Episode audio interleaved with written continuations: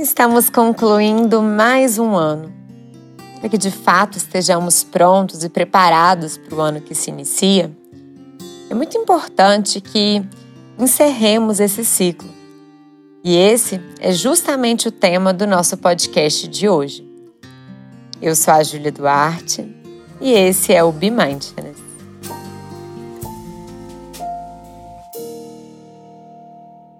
Primeiro eu quero te agradecer por ter me acompanhado até aqui ao longo desse ano. É um prazer saber que você me ouve daí e saber que eu posso contribuir de alguma forma positivamente com a sua vida.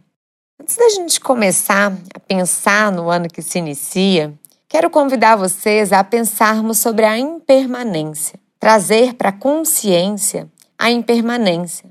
A impermanência é essa certeza de que tudo passa, como diria Chico Xavier, isso também passa, tanto para as coisas boas, como para as coisas desafiadoras, para as coisas difíceis. Trazer essa consciência de que tudo passa nos ajuda, nos momentos de dificuldade, a não levar aquilo tão a sério, não sofrer tanto com aquilo, porque a gente tem a consciência de que essa dor, por maior que ela seja, ela também vai passar.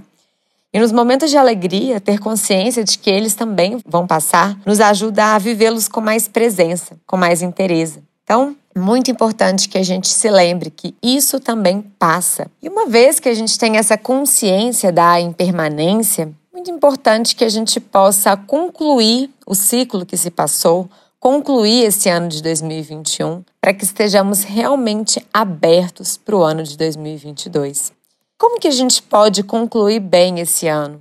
Eu quero trazer a importância de desapegar a atitude de mindfulness, do desapego, do deixar ir. Tanto desapegar de ideias, de situações desagradáveis, como também desapegarmos de relações que não contribuem positivamente para a nossa vida, desapegar de objetos, de coisas que a gente está guardando ali, guardando poeira, que só estão nos ligando com o passado. Coisas que não nos fazem bem e que não nos permitem viver plenamente o presente. Tem uma história que eu gosto muito de uma forma que eles capturam macaco. Eles fazem isso lá na África e para capturar esse macaquinho, eles colocam uma banana dentro de um coco. E aí o macaquinho vai fecha a mãozinha dele e enfia a mãozinha fechada dentro do coco e pega a banana. Uma vez que ele tá com essa banana dentro da mão, a mão que tinha entrado fininha, ela já tá mais grossa. E aí, quando ele vai tentar tirar a mãozinha dele do coco, ele não consegue. E o que, que ele poderia fazer? Simplesmente soltar a banana e aí ele sairia da mesma forma que ele entrou. Mas ele não solta a banana, porque ele não quer se desapegar dessa banana. E depois disso, eles acabam capturando esse macaquinho, esse macaquinho fica lá preso. E quantas vezes nós fazemos exatamente isso? Tem uma situação que não nos faz bem, mas mesmo assim a gente fica lá agarrado, preso nessa situação, e assim a gente não consegue se libertar. A gente fica refém daquela situação. Vocês entendem o tanto que é importante que a gente se desapegue? Para a gente poder se desapegar no ambiente físico, é muito importante que a gente faça uma boa limpa nos nossos armários nesse final de ano. O que, que você está aí de objeto parado, roupas, tudo que a gente está parado nos liga com o passado. Muitas vezes a gente se liga com o passado por meio dos objetos, ou então a gente também se liga com o futuro, porque a gente fica pensando: ah, e se um dia, quem sabe, talvez eu precisar dessa roupa. Gente, se você não está precisando disso agora, se isso não te traz alegria nesse momento presente, por que não colocar essa energia para circular? Vender aquilo que você não usa ou mesmo doar. Sim, você ainda está fazendo um ato que vai beneficiar outras pessoas. Quantas pessoas podem ser beneficiadas com roupas doadas que você tem no seu armário que você não usa. Então, para poder desapegar nesse campo físico, nesse fim de ano, eu gosto muito de fazer uma limpa. E eu recomendo muito a você assistir A Mágica da Arrumação. É um livro e também uma série no Netflix da Maricondo, adoro a Maricondo. E também a série Minimalismo, é um documentário que está no YouTube e também está no Netflix, que nos ajudam a resignificar a nossa relação com as coisas desnecessárias. E agora, indo além né, do campo físico, do campo material, O desapego de ideias é muito importante, o desapego de pensamentos né, que a gente muitas vezes está carregando, arraigado ali. E uma forma da gente poder se libertar de forma mais profunda dos pensamentos é por meio do perdão. Primeiro, o auto-perdão. Pensar o que, que a gente pode nos perdoar. Às vezes a gente está agarrado com situações de culpa, de arrependimento. Então, trabalhar o auto-perdão nesse final de ano é muito bom para que a gente possa encerrar bem esse ciclo. Além disso, trabalhar o perdão do próximo. Quanto a gente não perdoa as pessoas, a gente fica ligado a essas pessoas, a gente fica ligado com o passado. Então, perdoar é algo que faz muito bem para a gente mesmo. A gente só consegue viver plenamente a nossa vida quando a gente perdoa. Enquanto a gente não perdoa, isso trava muito a nossa vida. Se você precisa né, de trabalhar mais o perdão, te recomendo ler livros sobre o Ho'oponopono, esse ano mesmo eu li o Roponopono para todos os dias, que eu gostei muito. Tem um livro espírita também que chama O Milagre Chamado Perdão, é um livro que eu adorei. Eu já fiz uma live bem completa no meu Instagram sobre o perdão. O perdão é uma das ferramentas da psicologia positiva para que a gente possa viver melhor. Se vocês quiserem, comenta lá no meu Instagram que eu posso também trazer um podcast mais aprofundado sobre formas da gente trabalhar o perdão. Mas fica realmente esse convite aqui para que a gente consiga encerrar bem esse ciclo. É pensar e trabalhar formas de perdoar a nós mesmos e aos outros. E além disso, eu convido também para que a gente possa refletir sobre os aprendizados que nós tivemos com esse fechamento de ciclo. Enquanto a gente não consegue pensar o que que a gente aprendeu, muitas vezes aquele ciclo ele se repete, ele se repete porque a gente ainda não aprendeu a lição que aquela situação ela tinha para nos trazer. Então, ao invés de se perguntar por que que isso aconteceu, se perguntar para que que isso aconteceu. Por mais difícil que essa situação tenha sido, o que que isso teve a me ensinar? O que que eu posso tirar de lição? O que que eu posso tirar de aprendizado dessa situação desafiadora que eu vivi em 2021? Para um tempo e reflete as maiores dificuldades, o que que elas te trouxeram de aprendizado? Quando a gente se dispõe a pensar assim, a grande parte das situações elas têm algo a nos ensinar. Eu acredito muito nisso, eu acredito que a gente está aqui é para evoluir mesmo. E quando a gente se dispõe a olhar com essa abertura, mesmo as situações mais difíceis, elas têm algo a nos ensinar. Embora a nossa mente, muitas vezes imatura, né, não consegue ver os propósitos que a vida tem para nós, porque muitas vezes só no futuro que a gente vai conseguir entender por que, algo aconteceu. Então, eu convido vocês a refletirem sobre os aprendizados que tiveram ao longo desse ano de 2021 e qual é a postura que vocês gostariam também de ter é, em relação ao próximo ano. Então, uma vez que uma situação dolorosa já aconteceu, você já pensou no aprendizado que ela te trouxe? O que, que você gostaria de mudar na sua postura para que isso não se repita com você? Pensar sobre isso nos ajuda muito a encerrar o ciclo de forma positiva. E também trabalhar a gratidão aos momentos bons desse ano de 2021. É claro que esse ano foi um ano muito desafiador, sim, mas também foi um ano de muitas conquistas, foi um ano também de coisas muito boas. O Mindfulness nos ajuda muito a ter esse olhar para agradecer, mesmo em meio ao caos. Não é sobre negar o caos, né? Eu até tenho um podcast que fala que tóxico é não se permitir sentir. Se você ainda não ouviu, vai lá. Ele fala de como é importante a gente não negar os nossos sentimentos.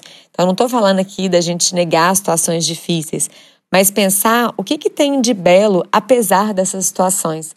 Pensar o que, que tem de bom em cada situação, o que, que tem de belo nos dias normais.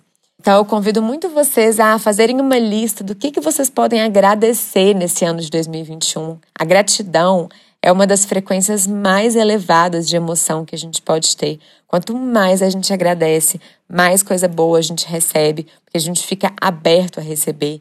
Então, se a gente não sabe agradecer pelo que aconteceu de bom esse ano, pelo que de bom a gente tem na nossa vida hoje, por qual motivo a gente vai querer mais em 2022? Além disso, como exercício de autoconhecimento para poder fechar bem esse ano, eu recomendo muito que vocês possam fazer uma prática de mindfulness. Aqui no meu podcast tem várias sugestões para vocês para poder silenciar a mente, silenciar o burburinho mental e aí mais conectado com você mesmo, fazer uma ferramenta que se chama Roda da Vida. Você pode jogar no Google, você vai achar essa ferramenta.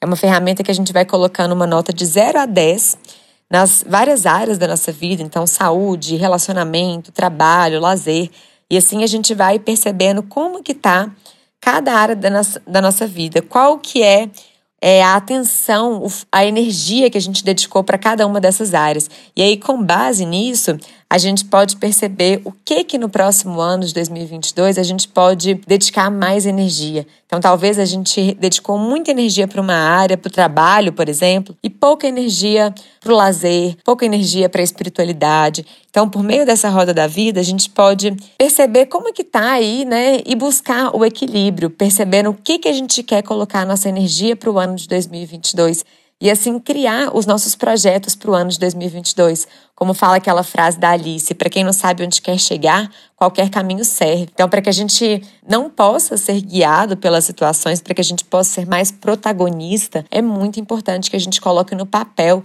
os nossos projetos para 2022. Se eu não sei onde eu quero chegar, como que eu vou chegar nesse local? Então, ter realmente os projetos bem estruturados, tudo no papel, é algo que vai contribuir muito para que a gente possa ter um bom ano, fazer um bom ano, né? Assumindo para a gente essa postura de como que a gente pode fazer com que o nosso ano seja bom, sem ficar esperando que as coisas aconteçam exatamente como a gente quer para que a gente fique feliz. Realmente construindo o 2022 que a gente quer. E como que a gente pode construir esse 2022 que a gente quer? Com as nossas ações. Como diria Gandhi, a gente pode ser a mudança que a gente quer ver no mundo. Não adianta a gente ficar esperando que o mundo mude para que a gente seja feliz.